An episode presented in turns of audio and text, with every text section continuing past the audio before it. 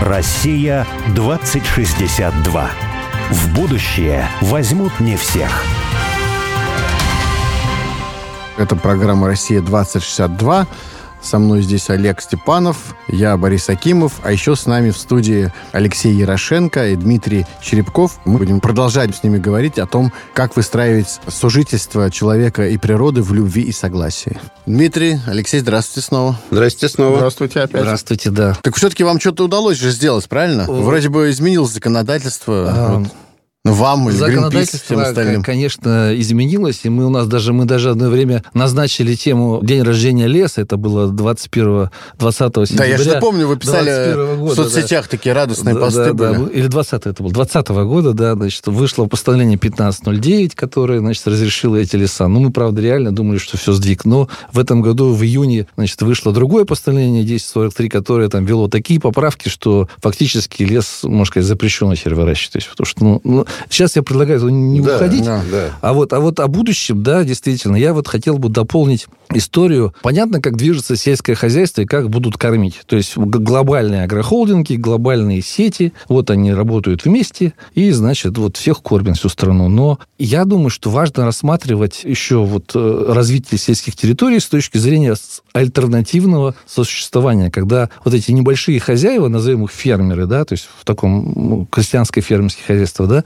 они живут на, на своей земле, они сами там выращивают, у них неэффективное, будем говорить, сельское хозяйство. Ну, с точки зрения этой. Но оно по-другому, назовем его оно качественным, там, органическим, каким-то настоящим, там, может быть. По крайней мере, оно туда может стремиться. Часто это не всегда так, вот, но если мы выстраиваем позицию будущего, да, то вполне себе можно рассматривать вот такое прям индивидуальное, качественное хозяйство, куда можно приехать. Не знаю, сможем ли мы в стране создать условия, чтобы вот у этих маленьких хозяйств был выход э, на продажи какие-то, да, было бы идеально, если там, не знаю, 15% сетей отдавалось только вот чисто таким хозяйствам. Ну, это было бы хорошо для хозяйств как минимум, да, ну и для сохранения всей этой экосистемы там государственной тоже. Но важная тема агротуризма. То есть люди, чтобы приезжали на территорию, вот такие хозяйства, да, и там получали не, не только продукты, да, а опыт пожить вот в этом в образе жизни и на природе, конечно же, да, ну и увидеть, как это все происходит вживую. Это же, это уже известный анекдот, что дети не знают, откуда берется молоко, да, то есть, что коровы его дают, и это правда, кто не приезжает, это видит. Но я думаю, если мы говорим о будущем, то этого тоже мало. Потому что если мы будем ожидать деревни, что вот она будет нам показывать, как там все растет, то это тоже как бы для тех, кто там живет, ну, не будет таким стимулом. На мой взгляд, деревня должна становиться таким вот культурным центром своеобразным. То есть там должны взращиваться какие-то свои видения, в том числе, там, не знаю, вот у нас, например, есть театр. Ну, прям вот у нас в деревне театр. Туда приезжают, как ни странно, не гости, которые приезжают к нам вот отдыхать там наше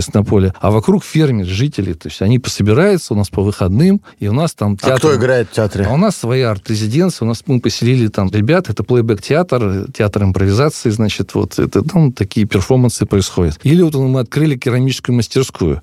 Тоже это, ну, удивительно, но... там- Местные приезжают. Нет, да, и там вовлек человека, который там из соседней деревни, он, ко мне приходит, мы ему создали там условия, печку поставили, и он делает там, и у него мастер-классы там все выходные заняты. Он свой доход получает, который в городе не получал, он у нас там зарабатывает, да? Ну, вот, кстати, у нас есть пример, да, вот школа, тоже в сельской местности возникает школа, и возрождается деревня. Одна деревня возродилась, туда 450 человек приехало, а другая деревня из-за школы просто возникла на карте. И движение-то есть людей за город, в принципе, да, то есть нам важно теперь создать вот такую культурную среду там, да, вот вы делаете счастливые там, да, и вокруг нас формируется. И, конечно, лес, когда вот ты на земле, ты понимаешь, что ты без леса никуда не денешься. Это прям вот, можно сказать, святая вещь. И мы-то к нему так и относимся. И ничего страшного, если там будут пастись коровы, ничего там особо не выпьют. То есть не будет таких масштабов, вот это вот э, сельское. Это будут маленькие локальные хозяйства, которые ведут вот таким своим особенным способом, традиционным, назовем. Конечно, в нем будут элементы автоматизации, то есть дойки автоматически там появятся и так далее, там, да. Но это будет вот такая локальная жизнь, она тоже будет создавать вот, собственно, среду интересную. Самое это главное, у нас же тоже малый бизнес в городах-то, да, он же вот, он создает основную интересную жизнь, а не вот эти вот какие-то гигантские там компании, которые зарабатывают в городах деньги. Вот я хотел, дайте, еще больше проброс в будущее сделать, что ли, пофантазировать. Все-таки, когда мы говорим о каком-то недалеком будущем, то часто приходится вот рассуждать в рамках какой-то парадигмы сегодняшнего дня. То есть мы говорим о том, что, ну да, вот люди живут в мегаполисах, в принципе, деревни вроде надо развивать, а кто поедет, тут надо агротуризм, там, или, например, там какие-то точки роста создавать, там, или что вот есть сети, а есть агрохолдинги, ну, какую-то часть хорошо бы фермерам отдать. Но это все некие рассуждения, пусть и позитивные, но в рамках определенной сложившейся парадигмы сегодняшнего дня. А я вот вам попробую предложить отбросить просто вот эти условности, угу. пофантазировать на тему идеального мира. И мне вспоминаются на тему, не на тему идеального мира, но, скажем так, на тему фантазий современных, вполне себе представителей западной цивилизации, о том, как чем мир плохо, чем мир хорош. Вот вспоминается у меня два фильма в голове, такие массовые вполне себе. Один это был какая-то чужие, там какая-то часть, вот, который довольно уже трешовый сам себя фильм. Но там была такая сценка, когда в будущем космический корабль летит с огромным количеством переселенцев, замороженных с Земли. И там биороботы обслуживают этот космический корабль. Летят они потому, что Земля исчерпала свои ресурсы. Вот человеческая цивилизация нанесла такую антропогенную нагрузку на Землю, на планету, что она больше не может их кормить. И они вот летят куда-то. И как это нештатная ситуация, роботы будет команду, там, пять человек, и они обсуждают, что делать. И в том числе там есть пара, мужчина и женщина, они муж и жена, они смотрят на эту планету, куда они летят с этими 40 тысячами замороженных переселенцев, и там говорят, о, смотри, вот как классно, тут лес, озеро, вот тут мы домик себе построим, дети наши на лодочке будут плавать, мы будем купаться. И ты понимаешь, что вот человечество, оно создало невероятные машины, какие-то приборы, технологии невероятные, которые людей устремили в космос, заморозили их, создали биороботов. И только для того, чтобы перенести их в такую ситуацию, когда они могут жить около пруда, около леса, купаться там с своими детьми. Mm-hmm. Вопрос. Соответственно, как бы я понимаю, что создатели вот этого довольно банального, с другой стороны, с одной стороны, сценария, они все равно где-то в голове держат историю, что вообще-то человек, ныне даже живущий на планете, он, конечно, ну, кажется, что технология это важно, но если ты ему скажешь перед выбором, слушай, а ты вообще вот что ценишь? Общечеловеческое счастье своей семьей и детьми на пруду или чтобы роботы вокруг бегали? Он, в принципе, скорее всего, выберет первое. Да? Он, может быть, он захочет, чтобы то и то было, вот, но если ему придется выбирать, он выберет первый. Поэтому в этом фильме, который очень трешовый, рассчитан на среднего жителя, показывается это как общепринятая, общепонятная картина. Что понятно, что хорошо жить вот на этом вот около этого прудика. Понимаете, вот они не показывают картину. Хорошо жить вот на этой космической станции в окружении биороботов и быть замороженным. Нет, они говорят, что хорошо просто около прудика. То есть есть понятная тоска современного человека по простым каким-то таким радостям. Второй фильм «Аватар», да, ну, достаточно mm-hmm. известный и сильно лучше, чем этот пятая, там, седьмая серия «Чужих». Но, тем не менее, там показана цивилизация. Вот люди прилетели на некую планету,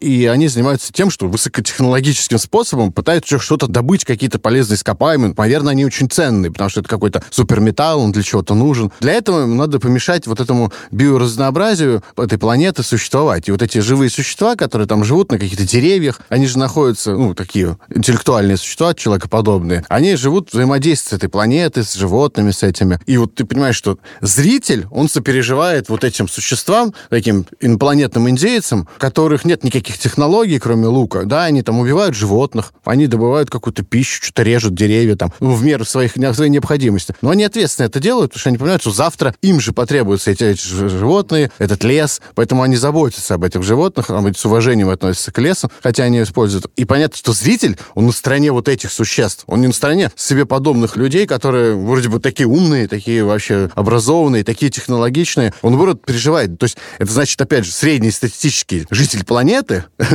он King испытывает тягу к каким-то вот таким простым, понятным вещам. Соответственно, вот у меня это к чему все это долго-долго рассказывал, вот, к тому, что давайте пофантазируем вот про тот мир, не который может вырасти из агрохолдингов, сетей, мегаполисов, потому что они просто сейчас есть. И даже фермеров. И даже фермеров. Мне кажется, что вот осуществление некой ситуации в будущем, пусть не отягощенным какими-то современными условностями, некой идеальной картинки, в котором человек не то чтобы растворяется в природе, но он сожительствует, творчески и гармонично сожительствует соседствует за зверьми, с животными, с землей, с растениями. Но это, опять же, я ни в коем случае не стою здесь на сторону таких ярых защитных животных, что, не знаю, есть животных. Нет, он их там ест, они едят каких-то других животных, животные едят животных, животные какие-то едят там траву какую-то. Ты на стороне ну, Руссо, есть... что ли? Да? Который говорил, что надо проще быть, слиться с природой. Я же не говорю, что надо там голым выйти и жить в лесу. Нет, понятно, что жизнь как-то будет как-то иначе устроена, но с точки зрения именно идеологической. Я сейчас не говорю, как это на самом деле может быть идеологически. Идеологически. идеологически. Вы, вы, ну, давай гостям повернуться. поговорить да, да. Что думаете о таком вот идеальном будущем? Вы знаете, вообще человек уже многие десятки тысяч лет это главная сила, которая преобразует природу нашей Земли. Да? То есть это вот вопрос не промышленного освоения сейчас, это вопрос именно десятков тысяч лет развития цивилизации. Потому что, ну вот уже совершенно доказано, исследовано, что даже, вот я говорю, неандертальцы уже, ну огонь вообще человек использует с незапамятных времен, да, но уже десятки тысяч лет назад он использовал огонь настолько массово, что фактически формировал под себя такие вот полуоткрытые преобразованные ландшафты, да, то есть он еще не умел их использовать там для сельского хозяйства, для выпаса, но он уже умел их расчищать огнем, выжигать, да, то есть вот уже дикие леса, например, Центральной Европы уже десятки тысяч лет назад, да, то есть до последнего оледенения человеком, ну или сразу после последнего оледенения человеком были расчищены и преобразованы. То есть на самом деле мы не говорим о том, что вот мы сейчас живем в эпоху, когда была дикая природа, и вдруг там человек современный, промышленный, начал ее быстренько поедать. Нет, просто сейчас у нас новый этап э, воздействия, да, то есть воздействие человека на природу идет волнами, ну вот по мере появления каких-то новых технологий. И будущее, конечно, ну, скорее всего, это продолжится, да, будут новые технологии, новые уклады жизни, но всегда будут разные, да, всегда будут какие-то остатки природы, которая была в равновесии с прошлой эпохой развития человечества, и будут какие-то новые формы воздействия.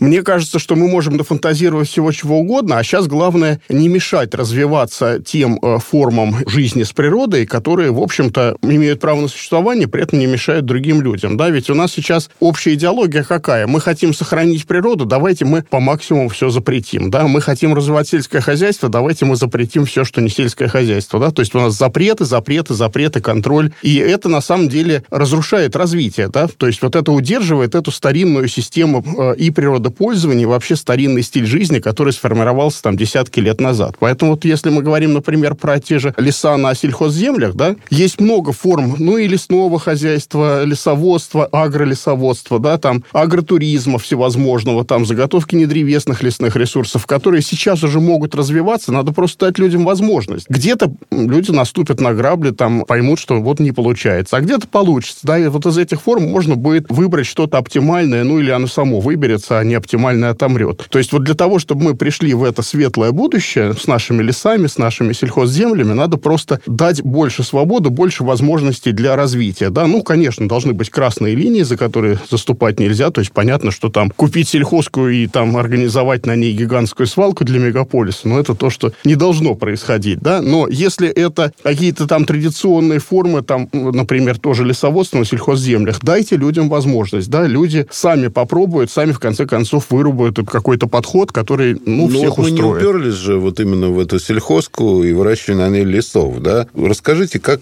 в принципе, за лесом ухаживать с современной точки зрения? Чем это отличается от представлений там столетней давности, 70-летней давности? Ну, смотрите, наверное, ключевая основа современных представлений, что должно быть зонирование, да, потому что у людей очень много разных целей. Если там сто лет назад человек думал о лесе как об источнике материальных благ, все остальное было где-то там, может быть, какие-то теоретики думали там о развитии особо охраняемых природных территорий, да, это только тогда появлялось. Сейчас целей много. Это там и работа, это и материальные блага, это и биоразнообразие, климат, все такое, да. Их нельзя сочетать в пределах одного участка, да. Ну, например, если мы хотим сохранить лес как резервуар связанного углерода или там хранилище биоразнообразия, нам нужно, чтобы там не было дорог, чтобы эта большая территория была не освоена и как можно с меньшим воздействием человека. А если мы хотим выращивать древесину и дать людям работу, наоборот, нам нужно густое развитие дорожной сети, постоянная работа в лесу и так далее. То есть нам нужно зонирование, да, то есть мы должны выделить территории, которые будут сохраняться для дикой природы. Ну, я думаю, что в нашей стране это все-таки будет процентов 60, потому что у нас половина это вообще мерзлотные горные территории, где выращивать что-то, ну, это просто экономически неэффективно. Плюс нужны какие-то там особо охраняемые природные территории вне их, да.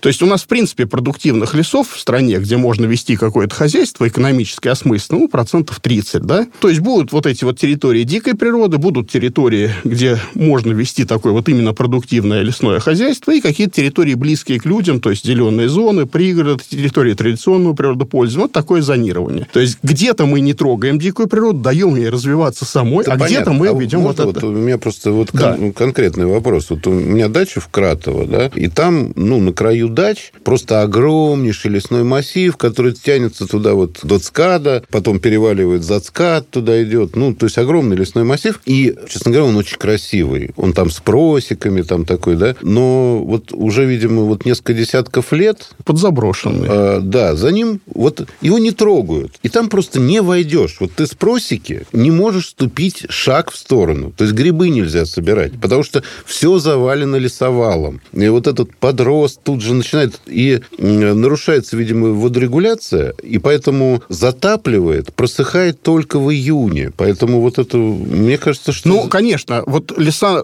Подмосковья большого... Да, да, леса да, Большого да. Подмосковья это не те дикие леса, в которых сохранились там механизмы саморегуляции. Нет, это леса, которые очень сильно преобразованы человеком, природные механизмы здесь нарушены или утрачены, поэтому, конечно, здесь должно вестись такое вот нормальное лесное хозяйство, которое включает в себя в том числе и рубки, да. Но это, конечно, должно быть мелкоконтурные рубки, это должно быть специальное лесовыращивание, то есть разреживание леса, потому что ну, лес растет, с каждым возрастом в лесу на одном гектаре помещается меньше, меньше а деревьев. Вот да? ветровалы есть... нужно убирать оттуда? Ну, да, конечно, если это территории, где люди отдыхают, ходят, конечно, они должны приводиться в такой вид, чтобы людям было удобно отдыхать, да, то есть вот хозяйство вокруг крупных городов это всегда результат какого-то компромисса между природоохранными интересами интересами людей. И в первую очередь они должны быть направлены на создание приятной для людей среды, да, мы к этому неизбежно придем. Сейчас, к сожалению, да, у нас вот из-за реформ лесного законодательства последних двух десятилетий у нас так получилось, что лесного хозяйства почти нет, да, то есть оно подменилось таким вот бумагописанием, бутафорией. Но реальное лесное хозяйство, да, оно подразумевает достаточно интенсивную хозяйственную деятельность в лесу, да, в том числе там рубки больных деревьев, старых деревьев, но и выращивание здорового леса, который в том числе тоже рубится, ну, в соответствии с определенными правилами, да, то есть нельзя сказать, что вот если мы оставим леса Подмосковья и ничего с ними делать не будем, да, то там будет довольно высокий уровень биоразнообразия, но людям там будет плохо, да, поэтому, конечно, это вот вопрос зонирования, да, если это вот особо охраняемый природный на территорию, туда не надо лезть. А если это пригородный лес, ну, конечно, там понятно. надо хозяйствовать А вот такой принципиальный вопрос. Я как-то ехал на какое-то мероприятие большое, там, в Великий Новгород. Ну, там собирались э, какие-то чиновники, какие-то люди из администрации президента. И, и вот мы сидели в вагоне-ресторане, там разговаривали о разных вещах. И я говорю, ну, человек же это часть экосистемы. А парень мне из администрации президента сказал, нет, я, говорит, учился на биофаке. Человек не часть экосистемы, мы это проходили. Вот есть экосистема, есть человек. И именно поэтому такая логика. Его надо изолировать от экосистемы, потому что он не ее часть, и, соответственно, если он в нее вмешивается, он ее, естественно, разрушает и портит. Как только ты скажешь, что человек часть экосистемы, ты абсолютно по-другому будешь думать, что ему здесь можно делать, что ему здесь нужно делать. Ну, смотрите, во-первых, нельзя придумать, сколько бы мы ни думали, нельзя придумать какую-то одну систему хозяйства, которая будет хороша везде, да, потому что где-то будет хорошо одно, где-то будет хорошо другое. Если мы хотим, чтобы и люди на Земле жили вот э, те там 7, почти 8 миллиардов людей, которые сейчас есть, и природа сохранилась, мы должны понимать, что где-то мы должны насытить этих людей нужными им ресурсами, вырастить эти ресурсы. Значит, там нужно интенсивное, правильное хозяйство. Это чаще всего ближе к людям, потому что любое хозяйство требует людского труда, да? А где-то мы должны сохранить дикую природу. И вот там, где мы сохраняем дикую природу, там вмешательство человека надо свести к минимуму, желательно где-то к нулю. Ну, к нулю мы не можем уже свести, да, человек уже слишком сильно изменил землю, да, но к минимуму. А где-то, где людей очень много, например, тоже Подмосковье, понятно, что здесь должно быть, чтобы лес был в хорошем состоянии, сюда надо вкладывать очень-очень много труда. Да? Вот у нас до вот этих лесных реформ последних полутора-двух десятилетий у нас работало там порядка 6 тысяч человек, там от 4,5 до 6 тысяч человек работало в лесном хозяйстве Московской области постоянно. Да? Сейчас осталось около двух, и они, в общем-то, больше заняты всякими бумажными делами, чем реальная работа в лесу. И этого явно не хватает. Да? То есть людей нужно больше. Да? Плюс у нас появились вот эти это вот же леса. рабочие места. Это рабочие места, да, это рабочие места. Плюс вот эти леса на сельхозке, на самом деле, ну, в Подмосковье, в общем-то, все леса, это леса, которые проходили через сельхозку